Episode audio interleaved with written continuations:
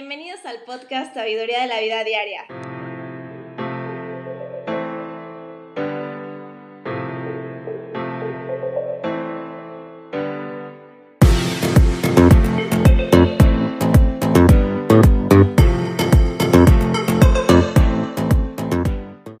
Bienvenidos el día de hoy a este nuevo episodio del podcast. Eh, queremos hacer algo que la verdad se nos había pasado por completo hacer, pero creo que súper importante que lo hagamos y eso es presentarnos. Sí. Entonces vamos a empezar. Yo soy Daniela 1. Yo soy Ana. Yo soy Daniela 2. y estamos aquí porque la verdad nos gustan demasiado todos estos temas de los que hablamos. Sí, sobre crecimiento personal, este, espiritualidad, eh, cómo la ciencia y, la metafísica se compaginan en una sola. y porque creo que desde hace mucho tiempo queríamos iniciar este proyecto, siempre había sido algo que teníamos en mente, el iniciar un podcast y compartir pues el conocimiento poco, mucho que tengamos con ustedes. No somos expertas. Hemos leído mucho, sí tenemos cierta, cierto conocimiento sobre lo que le estamos hablando. No les vamos a decir mentiras, promesa. Pero este, pero pues el chiste es esto, compartir y que a través de este podcast puedan ustedes tener alguna noción o puedan esclarificar cualquier duda que ustedes hayan tenido en algún momento de su vida. Y pues nada, más que todo es ayudarnos. Sí, claro, y darles una introducción a temas que a lo mejor ustedes no tenían idea de que existían o tal vez encontraron su nuevo tema favorito y que a partir de escuchar alguno de nuestros episodios pues se pongan a investigar un poquito más sobre eso y pues quién sabe, pueden llegar a conocer su nueva pasión de vida o algo así. Sí, claro, aparte no hay que quedarse con lo que escuchen aquí, digo, nosotros podemos ser como una ventana y ustedes pueden encontrar un mundo totalmente diferente. El tema del día de hoy es perder miedo a salir de la zona de confort. Y lo primero que vamos a ver es cómo se define. Entonces, ¿qué es la zona de confort?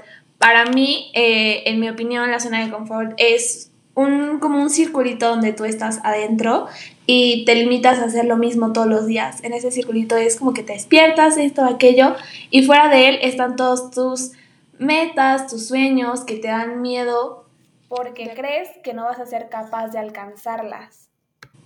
Llegamos a esta zona de confort por las limitaciones que nos ponemos a nosotros mismos. Creemos muchas veces que no somos capaces de hacer las cosas o nos da miedo hacer esas cosas porque, pues como ya dijiste, tenemos miedo a lo que no conocemos. Y es que es lógico, o sea, es lógico temer a lo que no se conoce porque no hay una experiencia base. Y es que la verdad es que los, los seres humanos trabajamos así actuamos acorde a nuestro pasado, acorde a lo que ya conocemos. O a experiencias más. Sí, sí, sí. Yo pienso que estas autolimitaciones y la manera en la que también entramos a esta zona es por la sociedad. O sea, lo que ya habíamos mencionado de las experiencias, eso forma pues nuestras creencias del mundo, ¿no? Las experiencias son lo que las crean. Y también nuestra sociedad, pues, o sea, desde que somos chiquitos nos dicen que está bien, que está mal, que si se hace, que no se hace, y sobre todo, y creo que aquí es lo más importante, de qué somos o no capaces. O sea, desde que somos pequeños nos dicen, ¿sabes qué? Es que tú eres muy tonto y no vas a poder sacar un 10. O tú eres demasiado débil y no vas a poder ser un deportista de, no sé, alto rendimiento. Alto rendimiento, los sueños que tú quieras cumplir. Y siento que eso también es lo que va construyendo esta zona, porque si nosotros tenemos una idea de nosotros mismos sobre lo que somos, pues es muy difícil que la lleguemos a cambiar. Sí, sí, sí, sí. Eso tiene mucho que ver por el subconsciente, porque te crees lo que otra persona te dice porque no, no has llegado a conocer tu verdadero ser, tu verdadero potencial y todo lo que puedes llegar a, expresar si tú supieras cómo manejarlo, cómo potencializarlo. Creo que muchas veces tendemos a errar en esta situación y creer que la percepción de la, de la sociedad, de la familia, de los amigos, de la gente de nuestro exterior es verdad. Y creo que tendemos en algún momento de la vida a preguntar cómo soy a otra persona y no te lo preguntas a ti mismo. Entonces, sí, concuerdo contigo. También un ejemplo que quiero dar es la ventana de Yohari, que tiene cuatro áreas, pero en este momento me voy a enfocar en el área desconocida, que es lo que no conoces de ti y que tampoco los demás conocen de ti. Y en esta parte se encuentran tus motivaciones inconscientes que literalmente son las capacidades que no sabes que tú tienes y que tienes que descubrir. Para profundizar un poco en este tema, creo que estaría súper bien que les contáramos nuestras historias de vida. o sea, una pinche historia larga. bueno, no, no, historias de vida, o sea, experiencias que hemos tenido que creemos que les pueden ayudar a entender un poquito mejor el concepto. Un ejemplo que yo quiero dar, que va relacionado a la historia que les vamos a contar, que yo soy como una persona que la verdad sí se queda mucho en su zona de confort y yo, o sea, yo lo sé y me doy cuenta. Entonces, con este, esta experiencia que tuvimos, la verdad es que pude salir porque hicimos demasiadas cosas para que esta experiencia se pudiera lograr y me empujó, literalmente me sacó de mi zona de confort y siento que es algo que sin el apoyo como de las personas correctas no hubiera podido salir de ahí. Entonces empezamos con la historia. Todo surgió a raíz de que nosotros teníamos el objetivo de ir a Canadá. Llevamos casi un año tratando de encontrar la manera de ir porque pues teníamos diferentes fechas libres, algunos estábamos en la escuela, en el trabajo, entonces no podíamos coincidir con eso para empezar. Vivimos en, en ciudades diferentes a pesar de que muchas veces nos toca estar juntas. Eh, también teníamos la limitación del el número de días que íbamos a ir o si nos iba a dar tiempo. Y claro, por supuesto, también teníamos la limitación del dinero porque teníamos otros gastos que necesitábamos cubrir. Primero lo que hicimos fue que empezamos a vender brownies por todos lados, o sea, en la escuela, en el trabajo, en la calle con conocidos. Y ahí fue cuando fue la primera vez que yo salí de mi zona como de confort, de un paso porque la verdad a mí me da mucho miedo llegar y ofrecerle algo a una persona. Entonces desde ahí siento que fue un impulso muy grande de yo poder llegar y darles algo. Eh, sí, creo que vendimos brownies como por unos dos o tres meses. Más o menos. Sí, más o menos. Es que empezamos como por, ¿qué? ¿Octubre? Sí. Sí. Y el viaje se hizo hasta, no, sí, sí, sí, en diciembre. Sí. Bueno. Sí, sí, sí. Eh, no. ¿Qué más hicimos? También otra cosa que hicimos fue vender galletas en la escuela. Esa parte me tocó a mí, pero para mí igual fue súper difícil porque vender como en la escuela con tus compañeros y es como el hecho de que, ¿qué van a decir de mí? Ay, no, pero la verdad es que fue más grande mi sueño que el miedo que yo tenía a lo que, que dijeran y me impulsó y empecé a vender galletas, empecé a vender brownies y... También vendimos donitas. Doni o sea, vendimos de todo lo que encontrábamos para Vendible. Sí. y la verdad sí fue muy incómodo al principio porque, pues, digo, no era la primera vez que teníamos que ponernos todas las pilas y tomar la decisión de hacer algo diferente a lo que habíamos estado haciendo. Claro, porque el hecho de ir a comprar un producto, hacer un producto y luego vendérselo a, a personas que tú conoces y que pues nunca lo has hecho y que te conocen de una forma diferente a esa, pues da, da miedo y claro que te sientes incómoda. Pero pues ese era uno de los pasos que nosotros tuvimos que realizar para poder concretar nuestros sueños. Después también algo que tuvimos que hacer fue decidir eh, que nuestro tiempo iba a valer eso. Porque como ya les había mencionado, teníamos un problema con las fechas y la verdad es que decíamos si nos iba a dar tiempo, teníamos otras cosas que hacer, no sabíamos exactamente si íbamos a poder o no hacer el viaje. Sí, fue una cuestión de esfuerzo, porque, y, y trabajo en equipo, porque una, invertir tiempo para salir a, por el producto, hacer el producto, vender el producto. Entonces, sí creo que trabajamos en equipo y las tres teníamos esta meta de ir. Anhelábamos hacer este viaje. Entonces creo que esta, esta motivación nos dio la energía suficiente para concretarlo y, y para borrar de nuestras mentes el qué dirán y lo que piensa la gente en sí, pues la verdad en ese momento nos, nos fue indiferente. Nosotros teníamos esta, esta situación y queríamos concretarla sí o sí. Sí, y al final, pues, ¿qué pasó? Que pudimos irnos hasta dos semanas, pudimos pasarla súper bien y la verdad es que no lo cambiaría por nada, porque fue una experiencia súper increíble, nos divertimos muchísimo, nos reímos muchísimo, nos morimos de frío muchísimo también. Sí, fue una experiencia totalmente diferente. Mm, Sí, también eso. Yo casi siempre acostumbro a viajar, o sea, de que llego y el hotel o algo ya muy definido. Sí, también eso, también En eso. cambio, Sí, sí. este viaje fue completamente diferente. diferente, O sea, sí. caminamos media ciudad, o sea, Fue muy espontáneo. Conocimos la ciudad más por todo lo que recorrimos a pie, más que los lugares que visitamos. Creo que en sí toda la experiencia que vivimos en, este, en Canadá fue increíble. Desde que llegamos, cómo nos, nos aventuramos a la adversidad total, sabiendo que hacía pinches frío, que hacía, que no conocíamos a nadie y que en primera instancia no sabíamos cómo iba a estar el transporte. También esto fue como algo totalmente diferente. Llegas a otro país, no sabes cómo se mueven las cosas y este choque cultural no que sí, que, que realmente uno no prevé hasta que está ahí y lo vive. Y el hecho de que nos dijeran, "Es- queda como a 20 minutos desde el aeropuerto, págatelas, ¿no? O sea, no. Sí. Fue una experiencia totalmente increíble.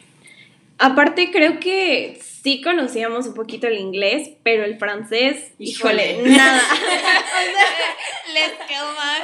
El francés no es- 111. no es nuestro fuerte y tratar de comunicarte con otra persona que no habla tu idioma, pues es súper complicado. Sí, cultura, la cultura Sí, es completamente yo- diferente. Yo un ejemplo que quiero dar es que estábamos, no recuerdo en qué ciudad, y fuimos a una cafetería, yo quería pedir algo y pues la única manera para mí era el inglés. Y si de por sí yo era como muy segura con el inglés, el chavo no sabía inglés, entonces fue súper difícil porque las personas atrás de mí estaban así como de, niña, ¿qué quieres? ¿Qué vas a pedir? Y el, el cajero estaba así como de, o sea, ¿qué quieres? Y yo no puede ser, o sea, yo entré mucho en pánico, pero dije, a ver, hay otras maneras de poder hacer esto y la verdad es que al final no sé ni cómo le hice, pero salió la cosa.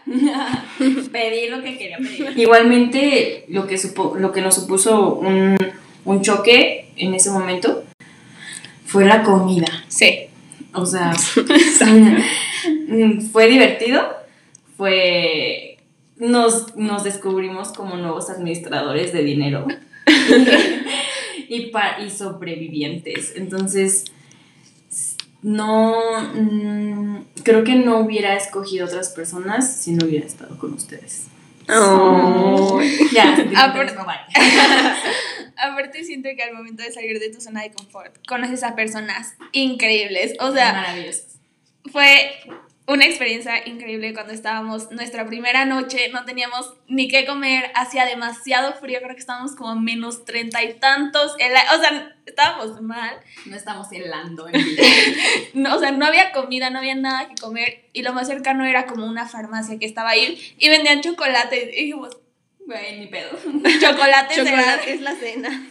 Y ahí fue cuando, conocimos- cuando conocimos a una persona, Maravillosa.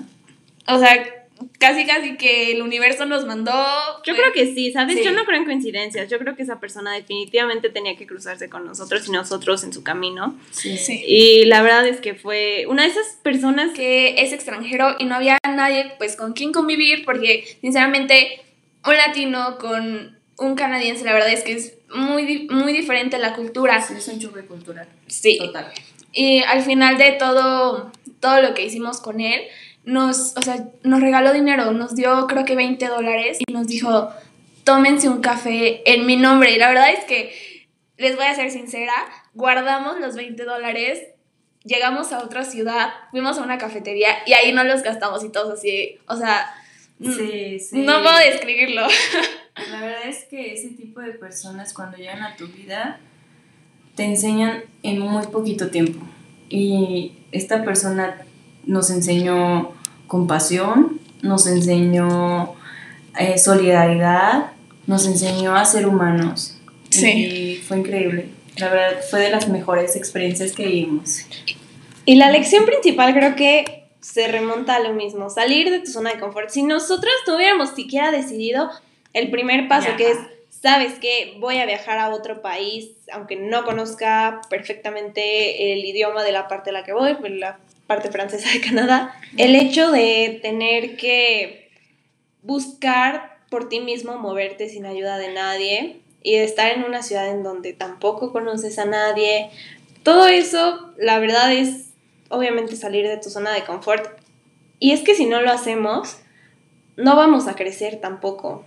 Y es que te limitas a no conocer todo eso que está ahí en la palma para ti. El mundo te dice, toma, tómalo, o sea, te lo estoy dando. Y el chiste es tomar la decisión de sí, ok, voy por ello. Y una vez que tomas esa decisión, pues todo se empieza a ordenar en tu favor. Por eso es que llegamos a conocer lugares y coincidir con personas. Por cierto, Félix, si nos estás escuchando, te queremos muchísimo, muchísimas gracias. Ay, bueno.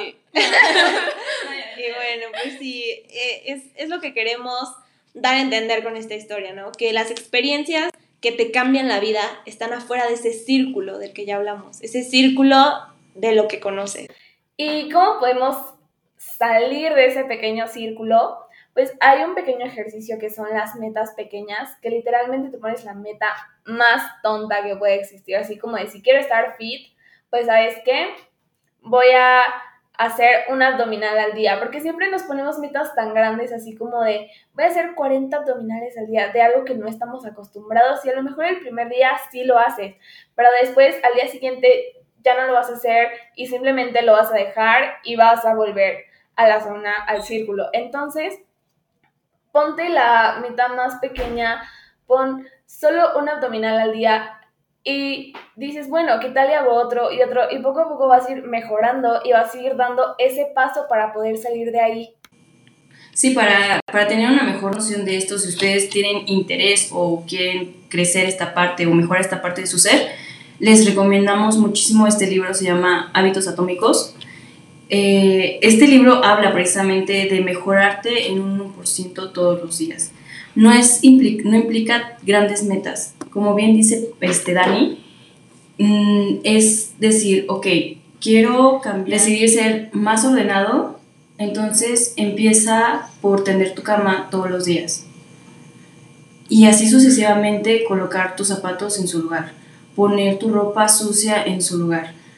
Y así vas a ir creando este hábito que si tú lo repites continuamente, ya no va a ser algo que tengas que hacer porque te lo impusiste, sino porque ya, lo, ya es parte de ti. Entonces es adoptar este nuevo, esta nueva característica como tuya. Otra cosa que tenemos todos, siento que siempre estamos pensando que primero hay que ver el resultado, que si quiero ser una persona fit, primero quiero ver mi abdomen, luego es como de, ah, y voy en el proceso de seguir haciendo ejercicio y luego ya hasta el final, ya como ya vi mi cuerpo, ya vi mi proceso, ya soy una persona fit, pero en realidad todo el tiempo es al revés. Primero es la identidad, primero te tienes que sentir como una persona que hace eso, pues sabes qué, ¿qué haría una persona fit? No, pues todos los días al menos haría ejercicio, comería un poco más saludable, después empiezas a hacer todas esas acciones que esa persona haría y al final es cuando vas a ver los resultados, porque si tú lo estás haciendo de la primera manera, o sea, simplemente vas a fracasar, te vas a rendir y vas a decir, ¿sabes qué? Esto no funciona y vas a volver al círculo donde tú estabas. Las personas tendemos a esperar a que nos suceda algo para cambiar. Creo que eso es algo que seguramente si estás escuchando, has experimentado. Siempre esperamos a que ya de plano nuestro cuerpo se vea muy mal para empezar a hacer ejercicio. Siempre empezamos a que ya de plano estemos reprobando para empezar a hacer bien las tareas. O sea, siempre estamos esperando hasta el último momento en donde la cosa ya se va a derrumbar y digas, ya no puedo más para esperar. Esto es un concepto que si ustedes igual quieren investigarlo mejor, se llama Kensho y Sartori, que básicamente Kensho nos dice que el dolor es lo que va a motivarnos para generar este cambio. O sea, es cuando ya de plano dejaste que todo se fuera lo peor posible para cambiar. En cambio, Satori nos dice que después de reflexionarlo por un tiempo, nos damos cuenta de las cosas y es cuando las empezamos a cambiar. La verdad yo opino que si estás escuchando esto y hay algo que quieras cambiar, no esperes hasta un último momento, no esperes hasta que las cosas ya se estén cayendo para empezar a cambiarlas hoy, porque claro que lo único que está separándote de eso es tomar la decisión de hacer las cosas. Sí, estoy totalmente de acuerdo. Creo que en algún punto de la vida esperamos estar en el hoyo para, para cómo motivarnos. Sin embargo, si podemos hacer este ejercicio, si tú tienes algún, algún conflicto o alguna, algún mal hábito que tú tengas, que quieras cambiar, que ya estés harto de ese hábito, te invitamos a que empieces a generar estos pequeños cambios, porque estos pequeños cambios te van a hacer una gran persona posteriormente y te van a llevar a la persona que tú realmente quieres ser. Un ejercicio que la verdad está, o sea, no toma más de cinco minutos, se llama la máquina del tiempo, donde te sientas, no, perdón, te paras y te pones a reflexionar cómo, cómo sería tu vida saliendo de tu zona de confort. Y cuando yo tengas la idea estructurada, das un paso al frente y te empiezas a, a imaginar cómo sería. Y cuando ya tengas esa idea clara, después te imaginas, das un paso hacia atrás y ves a tu yo del presente que está haciendo ahorita, ¿no? Pues está escuchando este podcast. ¿Y qué le vas a decir? Pues, este, ¿qué te llegó en ese pensamiento positivo? No, pues sal de tu zona de confort, arriesgate, no dejes que las demás personas dominen tus acciones. Entonces, luego, luego que hayas terminado de eso, ve y apúntalo en una libreta. Y la verdad es que yo lo hice y tú solita eres tu inspiración, o sea, tú solita eres la que vas a agarrar tu propia mano y te vas a jalar, o sea, no va a haber nadie más que lo esté haciendo.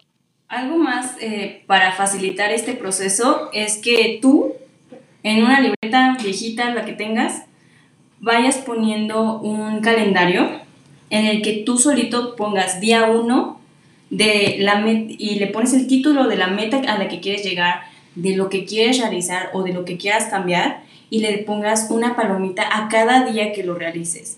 Entre más veas que tu calendario se va palomeando, eso también es motivacional para decir, ok, sí lo puedo hacer, lo puedo seguir haciendo. A comparación de que si tú fallas, si tú fallaras un día, no pasa nada, continúa. Si tú fallas dos días, vuelve a empezar desde el inicio, para que tú sepas que los grandes esfuerzos llevan grandes sacrificios.